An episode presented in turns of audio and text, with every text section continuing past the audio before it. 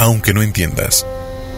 Puede que al presente no entiendas algunas cosas, porque aún no ha llegado el momento en el que se te revele todo mi plan, todo mi propósito. Pese a que no lo entiendas, cree y confía. Recuerda que mis caminos no son tus caminos. No podrás conocer mi mente esforzándote por entender y analizándolo todo con tu mentalidad humana.